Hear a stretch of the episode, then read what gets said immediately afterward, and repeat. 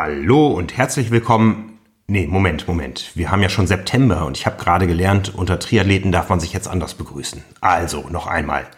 Aloha und herzlich willkommen zu einer neuen Episode von Triathlon Talk, dem Podcast der Zeitschrift Triathlon und von trimark.de. Mein Name ist Frank Wechsel, ich bin Herausgeber der Zeitschrift und mein Gast heute ist Daniel Schade. Daniel ist Chef der Münsteraner Firma G-Biomeist, die sich mit der Optimierung des Radfahrens beschäftigt, sowohl für die Triathleten als auch für Radrennfahrer. Er hat zum Beispiel Daniela Semmler auf ihr Rad gesetzt, mit dem sie im Juli in Rot zu einem neuen deutschen Rekord auf der Langdistanz gefahren ist. Auch Ironman-Weltmeister Patrick Lange gehört zu seinen Klienten. Mit Daniel habe ich über viele Dinge gesprochen, die die Bikefitting-Szene derzeit bewegt.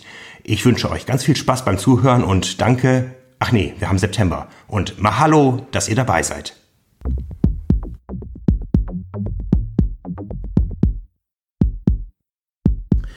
Daniel, wir sitzen hier in deinem Büro in einem Technologiepark in Münster. Recht früh morgens ist es noch. Ich bin gerade 280 Kilometer aus Hamburg angereist.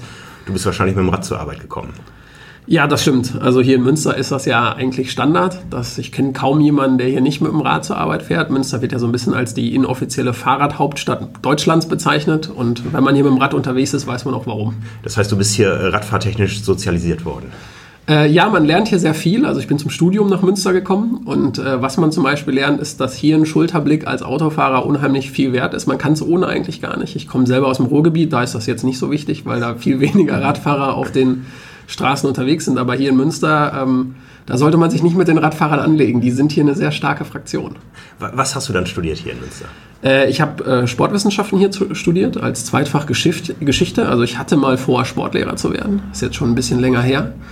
Ähm, ja, das war so der Ursprung und auch die, die Idee und dann der Plan, nach Münster zu kommen. Ich hatte mal vor, Arzt zu werden, habe mich dann für was anderes entschieden. Äh, hast du es bereut? Ja, ich habe mir diese Frage schon ein paar Mal bestellt, äh, gestellt. Ich habe es nie bereut. Ich habe mich zwar ein paar Mal gefragt, wie es eigentlich jetzt wäre, so regelmäßig morgens in die Schule zu fahren und vor Schülern zu stehen, aber ähm, der Teilbereich und all, der, all das, das, was der Job bei Gebio meist mitbringt, ist so spannend, dass ja, ich würde es immer wieder genauso machen. Also. Wir beide als Selbstständige wissen, äh, geregelte Arbeitstage gibt es nicht und geregelte Arbeitszeiten. Äh, jetzt sind wir knapp drei Wochen vor dem Ironman Hawaii. Wie weit bestimmt dieses Event deinen aktuellen Arbeitsalltag?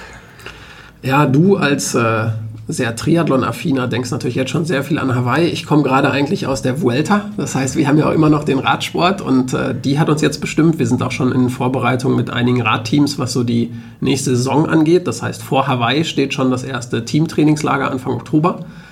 Und äh, nebenbei läuft aber natürlich Hawaii-Vorbereitung. Also es gibt ja ein paar Athleten, mit denen wir zusammenarbeiten. Zum Beispiel? Ähm, ja, Patrick Lange ist äh, ein Beispiel, der jetzt auch schon in seinem Vorbereitungsblog in Texas unterwegs ist. Mit Patrick Nilsson haben wir dieses Jahr angefangen, äh, intensiver zusammenarbeiten, der, äh, zusammenzuarbeiten, der jetzt auch schon in seinem Hawaii-Blog steckt. Wir haben noch Bart Arnutz auf der anderen Seite, der auch für Kona sich dieses Jahr viel ausrichtet, ausrechnet. So. Und nee, da gibt es schon ein paar, die wir, die wir betreuen, mit denen wir ähm, auch jetzt regelmäßig in Kontakt sind. Natürlich machen wir jetzt nichts Konkretes mehr. Also wir hoffen, dass eigentlich gerade die Materialfragen alle schon geklärt sind. Aber trotzdem gibt es immer mal wieder den kleinen, hier und da einen kleinen Feinschliff, den wir auch noch verpassen können oder wo wir einfach auch in Kontakt mit dem Athleten sind. Wie sieht so eine Zusammenarbeit aus? Wie, wie langfristig läuft die? Wie oft seht ihr euch und was macht ihr da? Das ist ganz unterschiedlich. Also ähm, ich kann ja mal mein Idealbild skizzieren und das haben wir in den letzten zwei Jahren, glaube ich, sehr schön mit, mit Daniela Semmler eigentlich gehabt. Ähm, also von unserer Seite ist es ideal, wenn man irgendwann einen Moment hat, wo man so ein erstes Kennenlernen messtechnischer Art hat, also wo man mal die aktuelle Position aufzeichnet, viel versteht darüber, was gut funktioniert, was noch nicht gut funktioniert, wo vielleicht der Athlet Beschwerden hat, wo er irgendwann seine Aero-Position nicht mehr fahren kann, wo das Laufen vielleicht auch beeinträchtigt wird. Und das ist für mich so der Startpunkt. Idealerweise ist der weit weg von einem Höhepunkt, also zum Beispiel im Winter. Und dann überlegt man sich einen Fahrplan. Also das heißt, man macht vielleicht ein paar erste Änderungen, hofft dann darauf, dass die Adaption dann auch eine Verbesserung bringt, bleibt in Kontakt mit dem Athleten, ähm, hat dann wieder mal einen Messtermin, wo man das Ganze überprüft, wo man vielleicht auch einen Schritt weiter geht und so baut man dann Schritt für Schritt die Position in ein Idealbild um, was für den Athleten ideal ist, was aber auch für uns dann als Analysten, als Wissenschaftler dann auch als die ideale Position dann zu sehen ist. Und das ist nie ein Termin. Also bei Daniela zum Beispiel sind wir jetzt seit knapp zwei Jahren äh, an der Position dran. Ähm, da hat sich sehr viel zum Positiven entwickelt. Wir haben ja auch dieses Jahr mit der Challenge Rot da echt schon einen super Erfolg feiern können, aber wir sind natürlich auch noch nicht fertig. Das heißt, wir haben jetzt für den nächsten Winter auch schon wieder Pläne, was eigentlich an Danielas Position zu verbessern ist. Also das Ideale ist, man hat einen längerfristigen Plan und man hat immer wieder zwischendurch Momente, wo man sich gegenseitig austauscht, wo man auch Rennfeedback bekommt. Da fällt mir jetzt zum Beispiel Patrick Nilsson ein, mit dem habe ich nach dem Ironman Frankfurt lange äh, telefoniert und einfach mal eine komplette Rennanalyse gemacht aus seiner Sicht. Und zwar hat mich jetzt gar nicht interessiert, wo er wann Ernährung wie zugenommen hat. Das ist dann eher bei anderen Kollegen im Team. Aber mich hat interessiert, was wirklich biomechanisch passiert ist. Wie er sich auf dem Rad gefühlt hat, wie er sich beim Wechsel zum Lauf gefühlt hat, ob er an irgendeiner Stelle mal bestimmte Körperregionen gespürt hat, dass sie ihm wehgetan haben, dass sie überlastet waren, dass sie ja nicht mehr, dass die Muskeln nicht mehr richtig funktioniert haben. Und darauf versuche ich dann wieder Rückschlüsse zu ziehen, ob ich irgendwas in den Daten sehe, was mich in die eine oder andere Richtung dann lockt.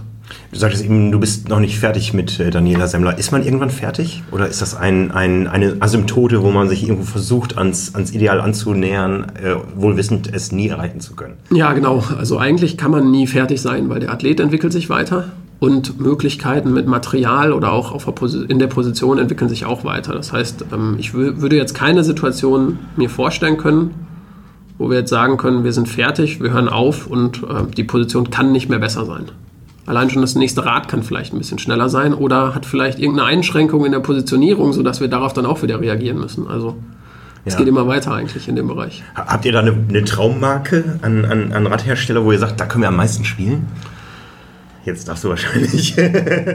ich schmunzel so ein bisschen in mich hinein. ich sehe es ähm, wohl. Äh, ähm, nee, da, da würde ich mich jetzt nicht festlegen wollen. Also Grundsätzlich ist es für uns natürlich wichtig, dass wir viele Einstellungsmöglichkeiten haben, weil wir wirklich jeden Athleten als Individuum sehen und wir sehen auch, dass wir bei jedem eigentlich einstellungstechnisch was anders machen wollen. Und je mehr Möglichkeiten uns das Rad gibt, desto mehr können wir dann auch machen und desto individueller wird diese Sitzposition. Das heißt, Räder, die das nicht anbieten, die eigentlich ja, wenig Verstellmöglichkeiten haben, die zum Beispiel das Cockpit nur waagerecht halten lassen, dass wir nicht in irgendeiner Form winkeln können, die Extensions oder sowas, das, das wäre für mich schon eher dann auf der, auf der schlechten Seite zu sehen. Und ja, je mehr man verstellen kann, desto besser. Das Ganze passiert bei euch im Labor. Ihr habt hier im Haus keinen Windkanal, keinen Windtunnel und äh, in Münster gibt es auch keine Radbahn. Ja, das heißt, äh, wo interagiert, äh, interagiert ihr dann mit dem Wind, wenn ihr hier nur statisch messt? Also statisch ist es ja nicht, sondern wir messen auch im Labor natürlich sehr dynamisch. Aber du hast schon recht, wir haben hier in Bezug auf den Luftwiderstand in Münster erstmal keine Möglichkeiten. Dafür haben wir natürlich unsere geschätzten Kollegen Steps in Köln, mit denen wir schon fast jede Radbahn in Europa eigentlich besucht haben. Das heißt, wenn wir ähm, Aerodynamiktests machen, dann gehen wir in ein geschlossenes Velodrom. Das nächste hier ist Bütgen also in der Nähe von Düsseldorf. Wir waren aber auch schon in Holland, zum Beispiel in Appeldorn. Wir ähm, waren schon in Augsburg, wir waren schon in Spanien unterwegs, wir waren auf Mallorca schon, wir waren in der Schweiz schon. Also wir können eigentlich fast jede Radbahn, die geschlossen ist, weltweit nutzen. Und das machen wir dann auch. Wobei der Ablauf schon so ist, dass wir immer im Labor starten, weil wir wollen uns erstmal ein Laborbild des Athleten ähm, ähm, schaffen und, und kreieren. Und aufgrund dieses Laborbildes fangen wir dann an, ja, uns eine Liste von Ideen zu machen, die wir gerne aerodynamisch auch testen wollen. Und dann gehen wir nachher mit dieser Liste, mit dieser Ideenliste auf die Bahn und machen dann wirklich einen Test nach dem anderen und werten das Ganze nachher aus. Wobei ich da auch schon sagen kann, unser Ansatz ist ja ein bisschen anders. Wir gehen jetzt nicht nur von reiner Aerodynamik aus, sondern wir wollen eigentlich auch sicher wissen, dass der Athlet das über lange Zeit fahren kann, ohne dass er zum Beispiel große Kraftverluste hat oder ohne dass er extrem an Stabilität verliert. Und er muss danach noch laufen. Er muss danach noch laufen, ja. Das ist ja immer die Krux bei den Triathleten, dass sie das Ding noch nicht das, äh, geschafft haben, wenn sie mit dem Rad fertig sind. Da ist ja immer das klassische Beispiel des Zeitfahrers, der sich einfach von seinem Betreuer vom Rad heben lassen kann, wenn er seinen 30 Kilometer Zeitfahren hinter sich hat. Und das ist beim Triathleten halt leider nicht möglich, sondern er muss wirklich noch diesen verflixten Lauf machen. Es sollen schon einzelne Black Rolls in der zweiten Wechselzone im Profibereich gesichtet worden sein. Wir haben es auch dokumentiert in Hamburg. Und ich habe es im Livestream gesehen und gefeiert. Und äh, ich fand es wirklich gut. Also diese, diese akute Maßnahme überhaupt mal bei einem Athleten dann so zu sehen, wie viel es jetzt gerade gebracht hat, kann ich nicht beurteilen. Aber ich äh, fand, das war eine super Aktion und das zeigt einfach auch, okay, äh, man kann an den Details schrauben. Ja. Gehen wir erstmal zurück in euer Labor. Was messt ihr? Wo fangt ihr an? Also als erstes führen wir ein langes Gespräch mit dem Athleten, um zu verstehen, wo er herkommt. Also was bringt er für, für Beschwerden mit, was bringt er für Ziele mit, was bringt er für Hintergründe mit. Das ist egal, ob es ein Profi ist, ein Amateur oder einfach nur der, der Hobby-Triathlet, das ist eigentlich der gleiche Ablauf immer. Dann fangen wir an mit einer größeren Batterie an Beweglichkeitstests, um wirklich auch den einschätzen zu können, den Athleten. Zwei Extreme nur, um das mal darzustellen. Es gibt immer den oder häufig den Hobby-Triathleten, der früher mal Fußball gespielt hat. Und man kann das der Beweglichkeit meistens noch ansehen. Und dann gibt es auf der anderen Seite Triathleten, häufiger dann auch Triathletinnen, die zum Beispiel auch Yoga oder Ausgleichssport in der Richtung machen, wo du auch wirklich siehst, die Beweglichkeit ist, ist total gut. Diese beiden Extreme müssen wir natürlich kennen und auch alles dazwischen, damit wir wissen, wie extrem können wir denn diese Aero-Position bauen. Also ich habe nicht mal Fußball gespielt, ich glaube, ich liege da noch auf der anderen Seite des einen Extrems. Ich war ja auch schon mal bei euch hier. Ja, ich habe mir die Daten aber nochmal angeguckt. Du bist jetzt nicht das Extrem. Also ja, man kann dich schon beruhigt. in die Mitte fassen. Das beruhigt, das, das, beruhigt. das definitiv. Ähm, mit diesem Hintergrundwissen geht es danach aufs Rad. Das heißt, das ist eigentlich dann das Herzstück der Analyse. Wir gucken uns den Menschen an, während er auf dem Rad sitzt und fährt. Und zwar unter Belastung. Also wir versuchen zwischen Grundlage und knapp unter Wettkampfbelastung das Ganze uns im Labor auch anzugucken. Ähm, und dann messen wir einmal die Druckverteilung an allen Kontaktstellen, also zum Beispiel mit einer Folie auf dem Sattel, aber auch mit Folien an den Aeropads, damit wir auch wissen, wie du an deinem Cockpit zum Beispiel belastest. Und wir messen gleichzeitig mit Videokameras die alle Bewegungen zwischen den Kontaktstellen, also inwieweit eine Rückenposition aussieht, wie sich das, das Bein bewegt, wie Oberschenkel zu Unterschenkel steht, wie Rechts-Links-Asymmetrien eventuell auch in der Tretbewegung auftreten. Das, nur dafür nutzen wir dann noch solche High-Speed-Videokameras, um auch damit dann die genaue Position aufzuzeichnen. Und der Ablauf ist dann so, wir messen eigentlich immer die Baseline, also das ist die jetzige Position, so wie der Athlet unterwegs ist. Und dann analysieren wir gemeinsam mit dem Athleten und Bezug nehmend auf seine Beschwerden, auf seinen Hintergrund, was wir jetzt in den Daten sehen und welche Schritte wir jetzt machen würden. Und dann wird Schritt für Schritt eigentlich eine Veränderung gemacht. Also verändert, dann wieder ein Retest geschaut, haben sich die Messwerte jetzt verändert, hat sich auch das subjektive Gefühl verändert und dann gehen wir so Schritt für Schritt vor. Bis wir irgendwann im Labor sagen, das ist jetzt eine Position, die uns eigentlich erstmal ganz gut gefällt und an der wir dann auch in unserer Software zeigen können, dass wir wirklich messtechnisch auch eine Verbesserung erreicht haben. Und damit geht es dann in die Praxis? Damit geht es dann in die Praxis, genau. Also entweder ist das Ziel sowieso schon am Luftwiderstand zu arbeiten. Dann hören wir im Labor an einer bestimmten Stelle auf und sagen, das Cockpit fassen wir zum Beispiel sehr wenig an im Labor, weil wir da ja wirklich dann auch die Luftwiderstandswerte wissen wollen. Und dann geht es eigentlich auf die Bahn.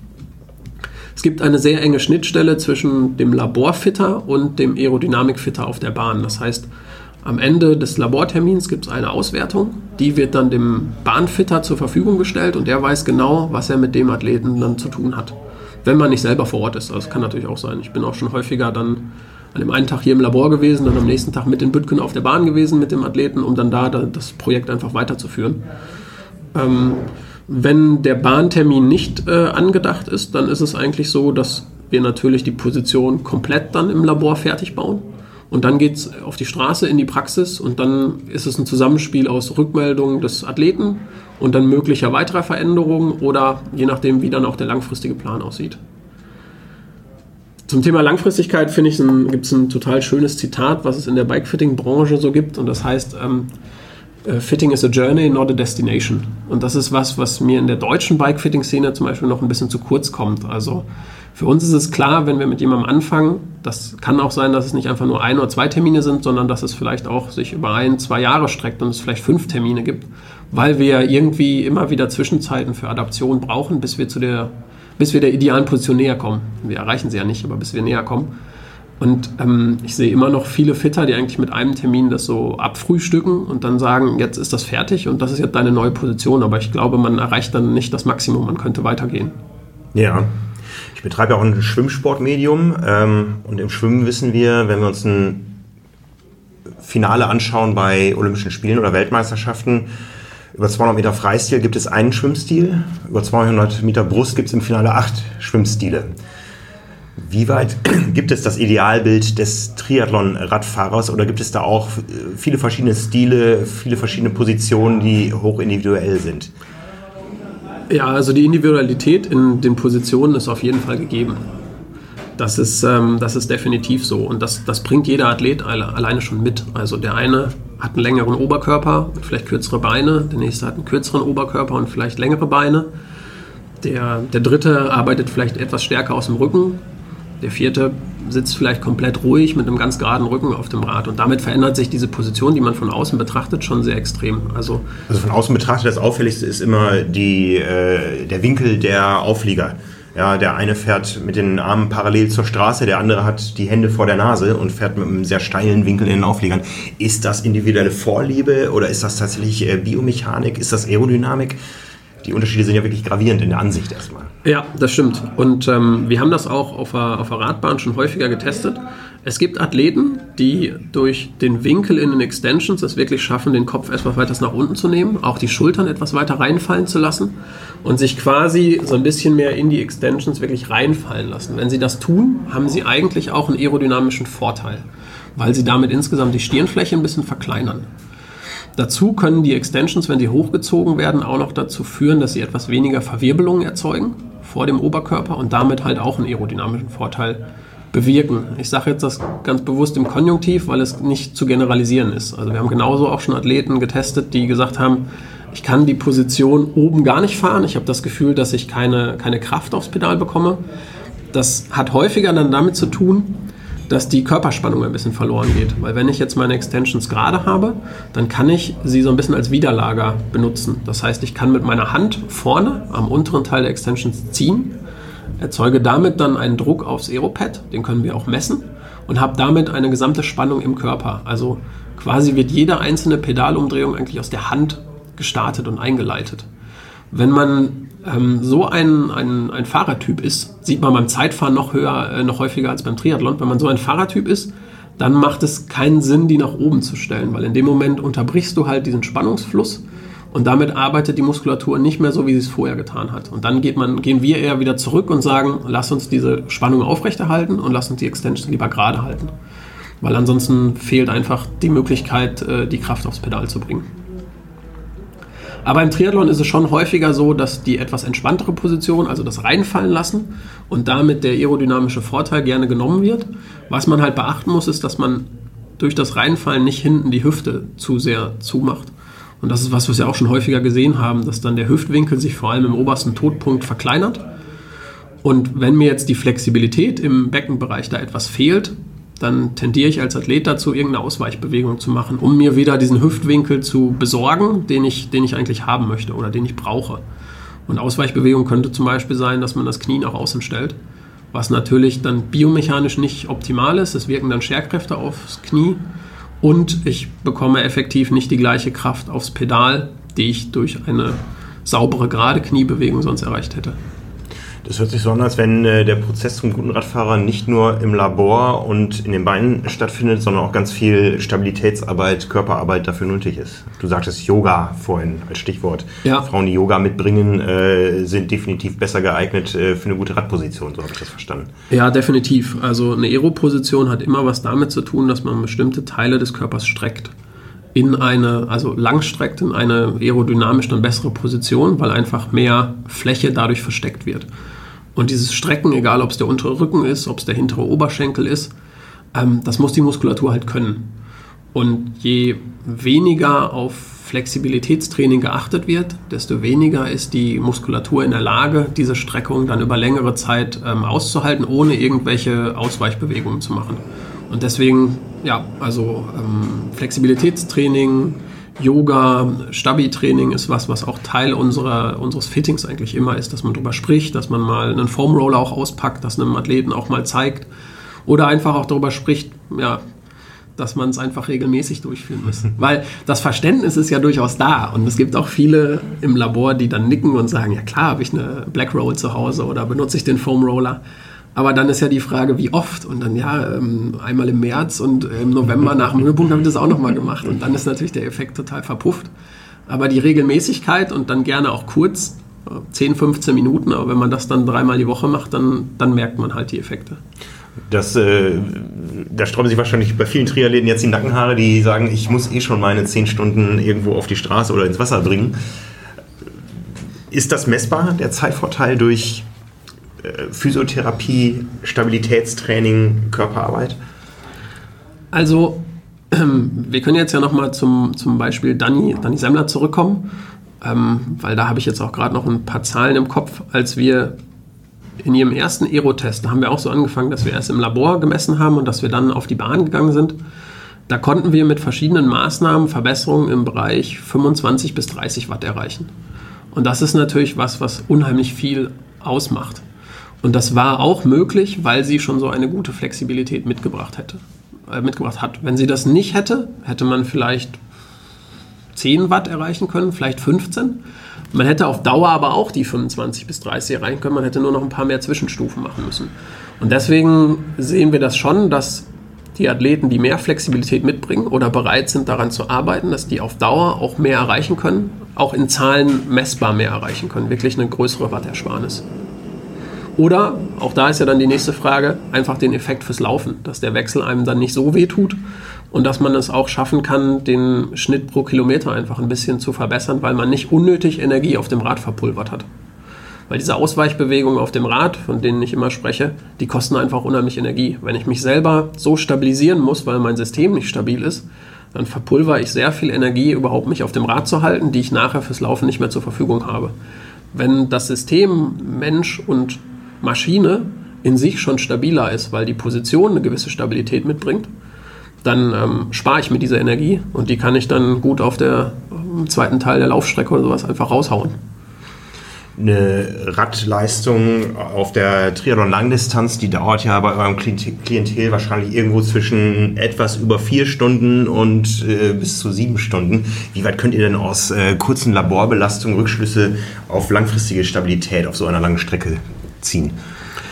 Ähm, da gibt es natürlich Einschränkungen, das muss man klar sagen. Also wir machen so eine Baseline-Messung am Anfang zehn Minuten lang.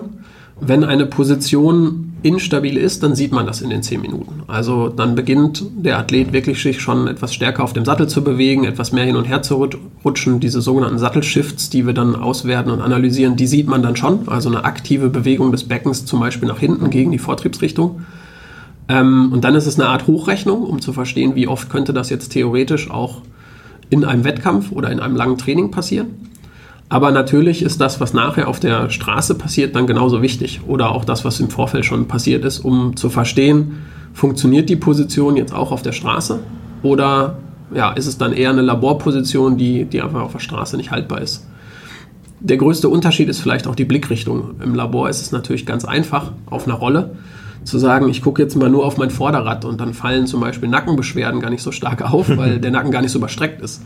Nur wir achten in unserem Fitting zum Beispiel darauf, dass wirklich auch eine Blickrichtung eingenommen wird, die eher der Straßensituation entspricht. Also eher einer Verkehrssituation. Ich gucke weiter nach vorne, ich versuche mich mal so auf 50 bis 100 Meter äh, im, in meinem vorderen Bereich zu konzentrieren und dann sieht man auch, äh, wie wirklich eine Position des Nackens dann zu sehen ist. Die Rennsituation liegt ja irgendwo dazwischen. Ja. Man weiß, die Strecke ist gesperrt und äh, ich hatte das Thema schon an anderer Stelle wir haben ja gesagt, die Triathlon-Romantik geht da so ein bisschen verloren, ja, weil man einfach nicht mehr viel äh, wahrnimmt von außen durch die äh, eingeschränkte Position auf dem Rad und die Konzentration auf äh, Werte vielleicht auf dem Radcomputer. Das lässt sich schwer im, im Alltag, im Training simulieren. Ja, ich erinnere mich auch daran, wir waren letztes Jahr auch mit einem Athleten auf der Straße und haben dann da auch noch Messungen gemacht, haben Stabilität gemessen über eine dreistündige Trainingseinheit an drei Tagen hintereinander. Und da haben wir auch gesehen, dass natürlich die extreme Kopfposition, also die Idealposition, die, die wir für den Moment uns eigentlich so vorstellen, dass die in einer normalen Trainingssituation nicht funktioniert, weil dann kannst du den Verkehr nicht mehr richtig betrachten. Das heißt, da muss man dann schon gucken, in welchen Passagen macht man das jetzt, dass man nicht in irgendeine in eine Gefährdung dann reinkommt. Aber es geht so ein bisschen darum, ein Bewusstsein beim Athleten auch zu schaffen, was er dann im Wettkampf abruft. Und es geht jetzt nicht darum, dass er im Training eigentlich 100% diese Wettkampfposition fährt, aber er muss das so ein bisschen als eine Möglichkeit, als einen Pfeil in seinem Köcher haben, dass er weiß, es gibt eine Rennsituation, zum Beispiel jetzt auf Hawaii. Ich bin vielleicht jetzt mal vorne, ich stehe im Wind, was muss ich jetzt für eine Maßnahme machen, um meine Stirnfläche zu verkleinern in der Phase, wo ich jetzt alleine vorne bin. Und dass man dann weiß, okay, ich schiebe meine Schultern weiter nach vorne, ich muss jetzt meinen Kopf nach vorne unten zum Beispiel bewegen. Das ist jetzt nur ein Beispiel, aber das hatten wir jetzt akut mit einem Athleten, ähm, dass man das so als ein Werkzeug in seinem Köcher hat. Und wenn man das hat und dann auch weiß, ich kann das abrufen und wann muss ich es abrufen, in welchen Situationen des Rennens, das kann einem, glaube ich, den entscheidenden Vorteil dann bringen. Wir wissen beide, es stehen Technologien in den Startlöchern, die genau das dem Athleten auch im Wettkampf zurückspiegeln können. Ja? Äh, Stichwort äh, Aerodynamik, Messung, CDA-Wertmessung äh, on the go, also oder on the fly, ähm, am Rad dauerhaft einsehbar auf dem Display des äh, Radcomputers oder auch äh, biomechanische Messmethoden. Das wird den Sport verändern? Ja, aus meiner Perspektive natürlich super spannend. Also wer mich kennt, weiß ja, dass ich eine gewisse, gewisse Affinität zur Messtechnik habe. Ich kann da ja mein Nerdtum so nur, nur schlecht verstecken. Und ich freue mich natürlich tierisch, dass es mehr Möglichkeiten gibt, noch in der realen Welt zu messen. Weil das, was du vorhin angesprochen hast, dass das Labor gewisse Einschränkungen hat, das ist definitiv so. Es ist immer noch für eine objektive Auswertung einer Position sind Laborbedingungen immer noch eine sehr gute Möglichkeit, aber trotzdem wollen wir viel mehr wissen, was im Feld passiert, was auf der Straße passiert über längere Zeit. Und wenn ich jetzt sehe, dass es Messtechniken gibt, die mit Sensoren später Bewegungen auf der Straße für zwei, für drei Stunden aufzeichnen, dann ist das für uns ein, super Mehrwert. Der wird das Labor nicht ersetzen, aber der wird das Labor sehr sinnvoll ergänzen. Und wir haben es dieses Jahr schon eingesetzt, dass wir mit einigen unserer Athleten gesagt haben, nach dem Aero-Test nehmt ihr ein System mit, könnt diese Sensoren verwenden. Wir gucken regelmäßig in die Daten und wir tauschen uns aus. Und wir sehen, bei diesen ersten Pilotprojekten, die wir jetzt gemacht haben, dass das sehr erfolgreich ist, weil sowohl der Athlet viel mehr Rückmeldungen bekommt, wir aber auch viel mehr darüber verstehen, wie gut kann er das umsetzen, was wir da gemacht haben. Und man darf sich ja auch nichts vormachen. Ähm, auch wir können nicht 100% aller Fälle sofort perfekt lösen. Und es gibt auch da Fälle, wo man vielleicht einen Aerotest macht oder auch ein Laborfitting und dann feststellt, okay, das, was wir jetzt eingestellt haben, da müssen wir nochmal einen Schritt zurückgehen, das war jetzt zu extrem oder das Material oder die Position hat doch nicht 100% gepasst durch die Messtechnik im Feld bekommen wir diese Antwort viel schneller und wissen dann, okay, wir gehen nochmal zurück, wir müssen nochmal nachjustieren, was auch immer. Und das gilt sowohl für CDA-Messungen, um auch zu sehen, wie eine Position dann draußen gefahren werden kann. Und es gilt vor allem auch um äh, gilt vor allem auch für die Beweg Bewegung, die der, die der Athlet dann auf dem Rad macht. Also das als Zusammenspiel draußen im Feld, äh, ich freue mich drauf. Ja, du erwähntest gerade CDA. CDA ist quasi der Messwert für die Winddurchlässigkeit des Athleten. Ich weiß nicht, ob ich das korrekt ausgedrückt habe. Äh, wir kommen ja aus der Historie. Das erste, was wir gemessen haben bei vielen Athleten, war die Herzfrequenz. Da ging es in die Wattmessung. Wird CDA irgendwann ein weiterer Parameter sein, der allen verfügbar ist?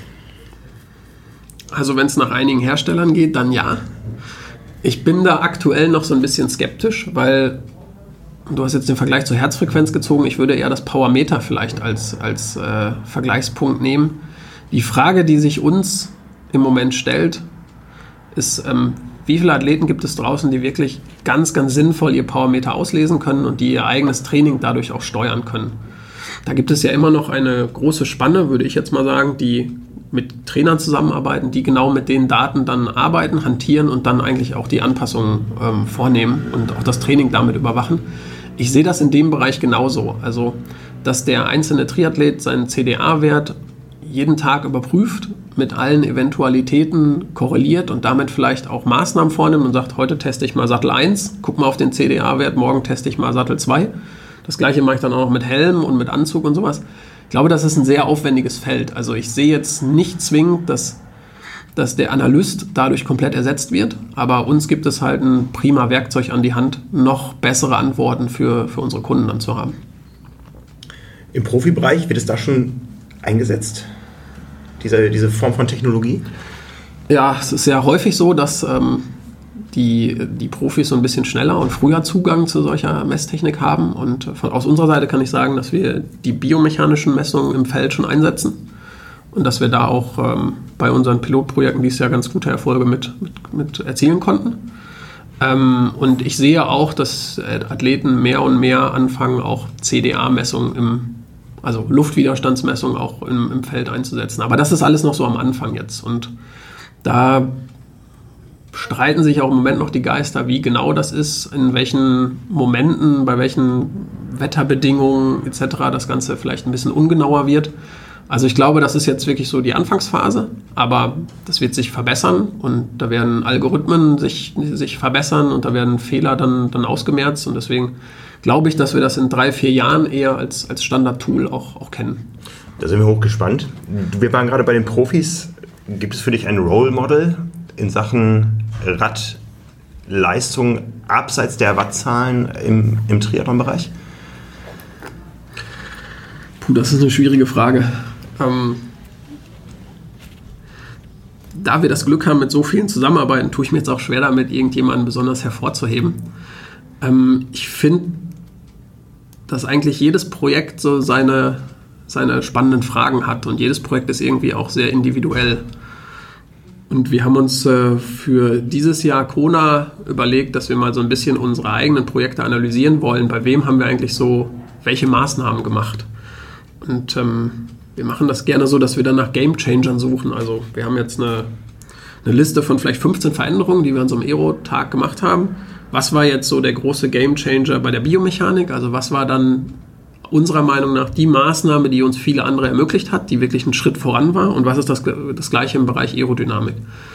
Und wenn wir uns diese verschiedenen Projekte so angucken, egal ob es dann Patrick Nilsson ist, Patrick Lange, ob es Bart Arnutz ist, ob es Danny Semmler ist, äh, Maurice Clavel, ähm, dann, dann sehen wir, dass es ganz unterschiedliche Game Changer gibt. Also es gibt nicht so diesen einen, dass wir sagen, immer wenn wir die Maßnahme machen, dann haben wir den super Erfolg. Sondern jeder hat eigentlich so seinen eigenen persönlichen Game Changer. Und das macht es für mich so spannend, weil wirklich jedes Projekt individuell ist. Und ähm, ja, äh, würde ich jetzt keinen hervorheben wollen. Die Leistungsdichte auf dem Rad, äh, wenn wir wieder nach Hawaii schauen, die ist ja zunächst relativ gleichförmig, wenn wir von der ersten Hälfte des Radfahrens äh, reden. Auf der zweiten Hälfte ändert sich das dann. Ja, ähm, lässt sich ein, ein solches Rennen als Profi komplett durchplanen aus deiner Sicht? Ja, ich glaube, ein gehöriges Maß an Flexibilität sollte dazugehören, aber ähm, ich würde sagen, jeder hat seinen Matchplan für den Tag und jeder hat eine genaue Vorstellung, ideal, wie es laufen kann weil es, es fängt ja schon damit an, dass es eine gewisse Schwimmleistung gibt. Also wir kennen das ja, es gibt die, den Zug um Kienle, Sanders, Worth könnte da auch zugehören, die höchstwahrscheinlich mit einem gewissen Rückstand vom, vom Schwimmen kommen. Dann ist einfach die Frage, wie groß ist der Rückstand und ist es so, dass sie eigentlich wieder als Zug funktionieren können, so wie sie es letztes Jahr gemacht haben. Und dann gibt es ja eigentlich die Gruppe der stärkeren Schwimmer, die davor unterwegs äh, sein wird. Und da ist so ein bisschen die Frage, was, was haben die dann vor in der Taktik? Wollen die möglichst lange die schnellen Radfahrer ärgern, dass sie einfach viel Kraft schon auf dem Rad verpulvern. Taktieren sie eher, warten sie ab, warten sie, dass, dass die vielleicht auch schnell das Ganze auffahren und lassen sich dann eher von diesem Zug ziehen. Also ich glaube, jeder hat so seinen Plan, ähm, aber man muss, äh, man muss den Mut haben, davon dann auch abzuweichen, wenn man das Gefühl hat, dass es heute dann ganz anders läuft. Ja. Nun gab es in den 90er Jahren schon erste oder viele Symposien, äh, auch, auch von der Industrie getrieben zum Thema Herzfrequenzmessung. Das Thema ist relativ äh, gut erforscht und ausgereizt. Äh, das Thema Aerodynamik ist noch zumindest vom wissenschaftlichen Ansatz relativ neu. Jetzt veranstaltet ihr ein Symposium. Ihr seid ja nicht die einzigen äh, Anbieter auf dem Markt. Ähm, das wird nach Hawaii stattfinden. Da wird sicher Hawaii auch ein, ein Thema sein. Was sind so die Themen auf einem Symposium, wo man über Optimierung der Radleistung spricht? Ja, das ist äh, für uns eine ganz tolle Veranstaltung. Die machen wir jetzt zum dritten Mal. Das Ganze nennt sich ISCO, International Symposium of Cycling Optimization. Also wir wollen es ein bisschen größer fassen. Es ist jetzt nicht nur Radposition, Sitzposition und Bikefitting, sondern es sollen mehrere Aspekte, die sich mit der Radleistung, wie du schon sagst, äh, beschäftigen sollen, da thematisiert werden. Wir haben 2013 das erste Symposium veranstaltet ähm, und haben gemerkt, dass ein größeres Interesse an, an Wissen und an Wissensvermittlung einfach da ist. Also es gibt so eine Szene von Wissenschaftlern, aber vor allem auch Bikefittern, Fahrradhändlern, Leistungsdiagnostikern so weltweit. Die haben nicht so viele Möglichkeiten, solche, solche Konferenzen zu besuchen, um sich auszutauschen. Und ähm, die, die bis jetzt stattgefunden haben, haben dann auch nicht in Deutschland stattgefunden. Das war dann eher in Großbritannien oder auch in Amerika. Und diese Lücke, glaube ich, konnten wir so ein bisschen füllen. Und das haben wir auch gemerkt, jetzt, wenn man sich die, die Teilnehmerzahlen anguckt. Das, das ist jetzt schon nahezu ausgebucht. Das heißt, das Interesse ist einfach da, das sehen wir. Und es wird, Aerodynamik wird eine Rolle spielen, das definitiv. Und das sehen wir auch an dem, an dem Interesse unserer Teilnehmer, dass sie mit Aerodynamik sich beschäftigen wollen, dass sie darüber was verstehen wollen. Es geht aber auch um andere Themen. Also da sind zum Beispiel so detaillierte Themen drin wie, was muss ich bei der Einstellung der Kontaktstelle Fußpedale eigentlich im Bikefitting beachten? Also wie wichtig ist ein Schuh, wie wichtig ist die richtige Einlage, wie wichtig ist die richtige Positionierung der Cleats? Also ganz pragmatische, ganz detaillierte Bikefitting-Themen spielen genauso eine Rolle wie etwas ja, wie neuere Techniken. Also wir haben ein Pedalkraftsystem mit dabei von, einem, von einer Firma aus Slowenien, wo auch ein Wissenschaftler dann kommt, um das Ganze vorzustellen. Das ist nochmal auch wieder auf eine nächste Stufe getrieben. Wie kann ich denn jetzt Kräfte am Pedal wirklich auch so messen, dass ich genau eine, eine Share-Belastung zum Beispiel auch beziffern kann, dass ich genau weiß, so und so viel Prozent Kraft geht jetzt gerade verloren, kann nicht für den Vortrieb genutzt werden. Also auch das wird ein Themenbereich sein. Also Nerd-Stuff hast du es, glaube ich, mal in einem Artikel genannt und dann wirklich auch ähm, ja, das, das Neueste an Technik. Aber es geht auch um den Bereich Leistungsdiagnostik. Wie kann man zum Beispiel ähm, die Leistung, die auf einem Rad erbracht wird, wie kann man die erfassen? Wie kann man auch die ähm, Prozesse, die im Körper ablaufen, erfassen? Wie kann man auf Ernährung eingehen? Wie kann man auf die physiologischen Aspekte des Menschen eingehen, des, des Athleten dann eingehen? Also es ist eine große Bandbreite, die dieses Jahr dabei ist. Und ähm, wir sind unheimlich stolz auf das Spektrum an, an, an Sprechern auch. Also von einem Wissenschaftler Jim Martin, der ganz viel in den 90ern schon geforscht hat, der über ähm, Kurbellängen geforscht hat, der auch erste Aerodynamiktests auf dem Flugfeld damals noch gemacht hat, um auch schon anhand von Formeln und Berechnungen vielleicht eine Idee über CDA zu bekommen. Ähm, bis hin zu Dan Lorang zum Beispiel als, als Coach von Jan Frodeno, der auch ein bisschen Einblick in seinen Trainingsalltag gibt. Ähm, also es ist eine, eine, eine, große Bandbreite da und ich glaube, es wird eine, eine tolle Veranstaltung. Das heißt, das Wissen vermehrt sich Führt das dazu, dass wir irgendwann über ganz andere Zeiten im Radfahren, im Triathlon sprechen, sowohl in der Spitze als auch in der Breite? Ja, also auch da wieder aus äh, meine persönliche Erfahrung. Fast jeden Athleten, den wir jetzt im Profibereich kennengelernt haben, der hat irgendeinen Hang dazu, seine Grenzen verschieben zu wollen. Und wahrscheinlich muss das auch dazu zu gehören, dass man sich äh, mit der Langdistanz beschäftigt und dass man diese, diesen unbändigen Willen auch hat, sich so viele Stunden egal ob im Wasser, auf dem Rad oder, oder beim Laufen dann auch zu quälen. Ähm, deswegen glaube ich schon, dass, dass da noch einiges passieren wird.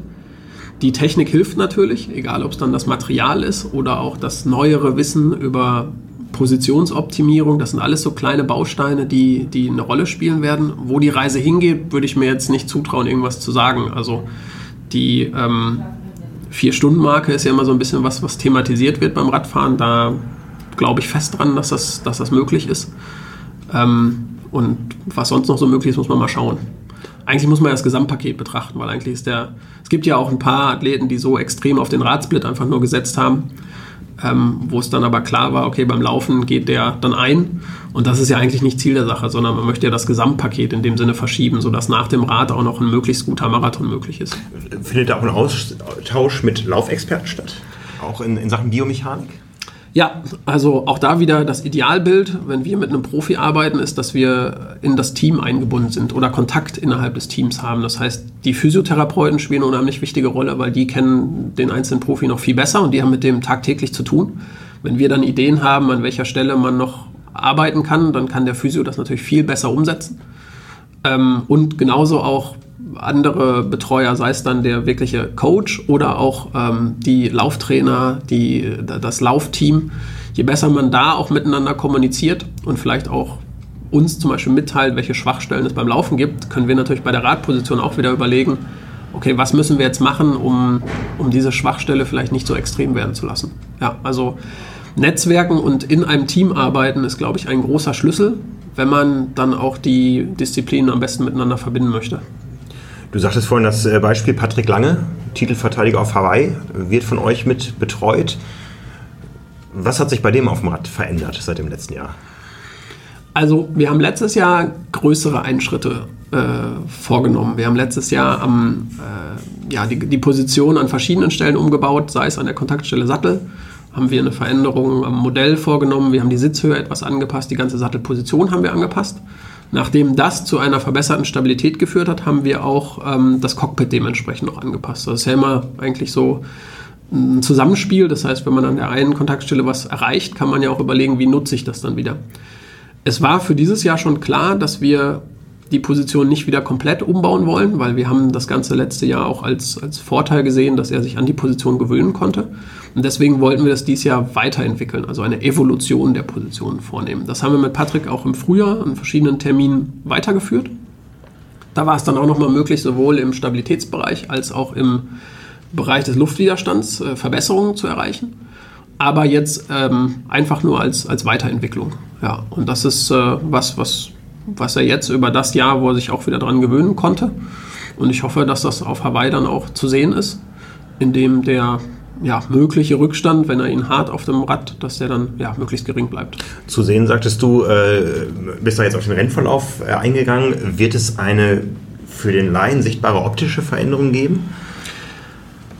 Nee, das würde ich jetzt in diesem Jahr nicht erwarten bei Patrick. Ähm, wir wissen natürlich genau, wo wir hingucken müssen. Das heißt, wir können schon unsere Maßnahmen dann wiedererkennen bei den Athleten, aber bei Patrick ist es jetzt nicht so, dass eine Position sich komplett verändert hat ähm, das sollte man nicht zwingend von außen dann erkennen. Ja. Ja, mir ist in den letzten zwei, drei Jahren auf Hawaii aufgefallen, wenn ich so Sportler in meiner Altersklasse sehe, die, die es nach Hawaii schaffen, die sitzen schon gut auf dem Rad, jetzt vom ersten Anschein her. Und äh, große Zugriffszahlen erreichen wir immer auf unseren Websites, wenn wir die Qualizeiten für das Rennen ähm, wiedergeben. Ja, und da ist so die Beobachtung so bei den Männern zwischen 18, wo es losgeht, und eigentlich bis in den Bereich, Bereich 50 Jahre rein, ähm, braucht man schon eine Radzeit, die in keiner dieser Altersklassen über fünf Stunden liegt, um sich für Hawaii qualifizieren zu können. Und die Strecken sind ja einigermaßen äh, gut einschätzbar, die Klimaverhältnisse in Deutschland. Fünf Stunden auf dem Rad zu fahren, ähm, geht das ohne eure Hilfe? Geht das jetzt spreche ich nicht von dir persönlich, sondern ohne die Hilfe eines Bikefitters? Äh, und wenn, wenn nein, was muss ich als Athlet mitbringen an Zeit, an Geld, um irgendwo an diese Position, die mir eine solche Leistung ermöglicht, ranzukommen? Also es steht ja außer Frage, dass es auch Athleten gibt, die das erreichen, ohne dass sie vielleicht vorher eine Optimierung der Sitzposition oder erstmal eine Analyse der Sitzposition haben vornehmen lassen. Es gibt auch Triathleten, die über ein so gutes Körpergefühl verfügen, dass sie eigentlich diese Maßnahmen auch selber vornehmen können. Weil sie zum Beispiel merken, wenn ich jetzt den Sattel zwei Millimeter weiter nach oben stelle, fühle ich mich nicht mehr so stabil, mein Becken bewegt sich etwas stärker, ich habe vielleicht nicht mehr die gleiche saubere Tretbewegung. Der Prozentsatz, die das wirklich über ihr Körpergefühl so gut regeln kann, der ist einfach relativ klein. Für alle anderen, die eigentlich unsicher sind, die auch das Gefühl haben, irgendwas zwickt in meiner Position, ich fahre zum Beispiel diese fünf Stunden, habe aber nach drei Stunden wirklich zu kämpfen, in der Aero-Position zu bleiben. Ich muss meine Schultern äh, zurücknehmen, ich muss meinen Kopf weiter nach oben nehmen. Ich muss vielleicht auch häufiger mal in den Basebar wechseln, um einfach mich auch zu entlasten. Da würde ich definitiv empfehlen, dass man mal drüber schauen lässt. Und das muss ja nicht zwingend von uns sein, da gibt es ja auch genug Kollegen, die, die das auch anbieten. Aber einfach mal einen, einen Blick drauf werfen zu lassen, weil die Rückmeldung von Athleten, die dann hier war, ist häufig, okay, ich hätte nicht gedacht, dass es mir so viel bringt und dass die Details so viel ausmachen. Und wenn ich von Details rede, dann meine ich schon manchmal einfach 5 mm in Sitzhöhe kann viel ausmachen, was den Komfort angeht. Und wenn der Komfort auf dem Sattel deutlich größer ist, kann das viel ausmachen, was überhaupt das stabile Sitzenbleiben in der Aero-Position dann bedeutet. Also es sind manchmal wirklich die Details. Es ist manchmal der eine Spacer mehr unter einem, einem Pad. Es ist manchmal das Pad um 5 mm weiter nach außen, was die Schultern entlastet und was dann auf einmal dazu führt, dass man eine Stunde länger diese Position halten kann. Und das sind jetzt auch echt keine Übertreibungen. Also wir haben das so häufig, du warst ja auch selber hier, du hast es ja auch festgestellt, wie oft dann wirklich diese Kleinigkeiten einfach eine, eine große Veränderung subjektiv ausmachen. Ähm, zu den, zu den Rahmenbedingungen, also es gibt verschiedene Pakete, die angeboten werden. Man kann mit einem kleinen Fitting starten, da muss man so als Triathlet ungefähr zweieinhalb Stunden bei uns einplanen. Ähm, und das kann man dann nach oben skalieren. Also von zweieinhalb, drei, dreieinhalb, vier Stunden oder wenn man das auch mit einer Bahn verbindet, dann sollte man eher einen halben Tag im Labor und einen Tag auf der Bahn einplanen. Und deswegen ist es auch bei den Preisen so von bis. Also unsere kleinste Analyse startet bei 199 Euro und das ist nach oben dann auch skalierbar. Und wir versuchen das dann auch immer eigentlich individuell wieder auf den Athleten anzupassen. Also das, die Fragestellung, die vorliegt, die versuchen wir dann, dann zu lösen. Und wenn wir das in zwei Stunden lösen können, ist super. Wenn wir das in fünf Terminen lösen können, dann brauchen wir vielleicht fünf Termine. Aber auch da gibt es Athleten, die dann den Sinn verstehen und die sagen, ja, das, das ist mir wert, den Schritt möchte ich gehen. Es ist meistens von der Effizienz besser, als einen anderen Laufradsatz zu kaufen. Ja. Im Triathlon spielt Geld eine Rolle, ja, Material ist teuer. Ähm, was wird bei euch am häufigsten ausgetauscht? Oder welche Empfehlungen gebt ihr, wenn ein Athlet mit seinem Rad hier hinkommt? Wo sind die Stellschrauben, die am häufigsten gezogen werden müssen? Also ähm, Sattel ist eine, eine Baustelle, die wir gerade im Triathlon uns sehr häufig angucken. Liegt einfach daran, dass ich in der extremen Aero-Position nur sehr wenig den Sattel überhaupt belaste und ich trotzdem viel Gewichtskraft auf den Sattel bringe. Das heißt, ich habe nur eine kleine Kontaktfläche. Viel Gewichtskraft führt meistens zu hohem Druck. Wenn jetzt der Sattel in dem Bereich, wo ich belaste, nicht richtig passt, dann kann das darüber entscheiden, ob ich den Radsplit in der Aero-Position durchfahren kann oder nicht. Deswegen ist Sattel für uns eine Komponente, die ist so wichtig, die gucken wir uns immer sehr intensiv an und da führt es auch häufiger dazu, dass wir auf ein anderes Modell dann gehen. Was wir auch häufiger sehen, ist, dass die Schuhwahl ein größeres Thema ist.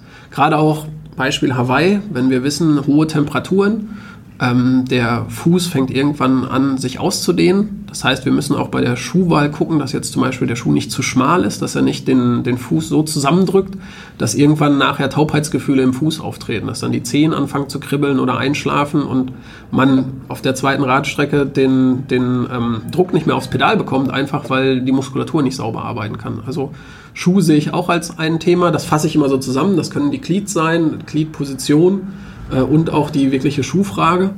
Also das sind so zwei Themen, die wir gerade mit Triathleten dann häufiger machen. Bis hin zu Einlagen, die es auch gibt für Radfahrer speziell. Genau, ja, bis hin zu Einlagen. Also ähm, Einlagen haben den charmanten Vorteil, aus einem nicht ganz passenden Schuh kann man über die Einlage immer noch was rausholen. Das äh, machen wir auch gerne im Profi-Rennradbereich. Äh, weil die sind dann an Schuhe gebunden und haben dann das Problem, dass sie eigentlich jetzt nicht sich jeden Schuh auf dem Markt aussuchen können. Und dann versuchen wir mit unseren Einlagen den jetzigen Schuh vom Sponsor dann so zu verbessern, dass man einfach eine größere Kontaktfläche und etwas mehr Entlastung hat. Aber das ist im Triathlon auch äh, ähm, ein sehr gutes Mittel, um wirklich mit einer individuellen Einlage nochmal die Besonderheiten des einzelnen Fußes auch zu berücksichtigen. Ja, das fällt alles so in diese, in diese Kontaktstelle. Und ähm, auf der Bahn geht auch das häufig um die Frage des Helms, weil Helm ist auch sehr individuell. Ähm, da spielen verschiedene Faktoren eine Rolle. Da spielt ja nicht nur die Aerodynamik eine Rolle, sondern auch die Blickrichtung, das Gewicht, die Belüftung. Das muss man ja alles auch in einem Kontext sehen. Aber Helm ist auch wichtig und ist auch eine Komponente, wo wir häufig eine Empfehlung aussprechen, weil wir einfach sehen, dass ein anderer Helm dann deutlich schneller ist. Ja, äh, ein Stichwort fällt mir dazu noch ein, die Kurbellänge ist für den Laien äh, oft nicht, äh, der kauft sich sein Rad, das hat Kurbeln ja. und er weiß gar nicht, wie lang die sind. Ja. Darüber ist viel äh, diskutiert worden in letzter Zeit. Ist auch witzig, dass äh, das ja so ein bisschen zu meiner Passion geworden ist und ich das jetzt gerade gar nicht erwähnt habe. Na gut, dass du es nochmal ansprichst. Ja, Kurbellänge ist äh, vor allem in den letzten zwei, drei Jahren zu einem wirklich starken Thema geworden. Und äh, das Interesse im Markt wird auch immer größer von dem Triathleten, sich damit zu beschäftigen. Und die Begründung ist relativ einfach. Also wenn man anfängt, aerodynamisch zu optimieren, hat das in fast allen Fällen was mit dem Cockpit zu tun. Und der, der natürliche Move ist ja eigentlich zu sagen, ich gehe länger und tiefer. Das heißt, ich äh, stelle den Lenker weiter runter und ich verlängere den Lenker auch noch, sodass die Sitzlänge insgesamt länger wird, weil dann strecke ich den Körper.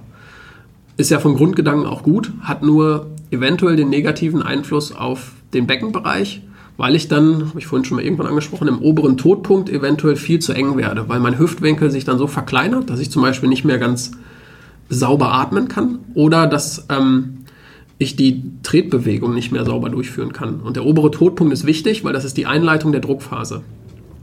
Wenn ich diese Einleitung nicht sauber hinbekomme, wenn ich da irgendeine Ausweichbewegung mache, dann hat das einen Einfluss, wie viel Kraft ich effizient in dieser Pedalumdrehung aufs Pedal bekomme. Und Ausweichbewegungen können sein, ich stelle das Becken viel aufrechter. Dann habe ich aber eine Rundung im unteren Rücken und das belastet den Rückenstrecker total extrem. Und das führt dazu, dass ja, eventuell jemand mit Problemen im unteren Rücken dann vielleicht aussteigen muss, weil er, weil er da einfach eine Überbelastung hat. Eine andere Ausweichbewegung könnte sein, dass ich das Knie nach außen stelle, weil auch damit kann ich effektiv meinen Hüftwinkel vergrößern. Habe aber auch da dann das Problem, dass Kraft verloren geht und dass natürlich die Belastung fürs Knie größer wird häufig geht das auch einher mit einer veränderten Fußbewegung, dass die Ferse stärker hochgezogen wird. Das hätte auch noch einen negativen Einfluss fürs Laufen, weil dann die Wade unnötig stark belastet wird beim, beim, bei der Tretbewegung. Das heißt, wir gucken uns das an, wir suchen nach möglichen Ausweichbewegungen. Und wenn wir dann sehen, dass, dass wir aerodynamisch was machen wollen, befürchten aber, dass dann die Kurbel zu lang ist, dann ist auch schon die Kompensationsmaßnahme quasi, die Kurbel dann auch mit zu verkürzen. Und das haben wir auch bei vielen Athleten mittlerweile gemacht.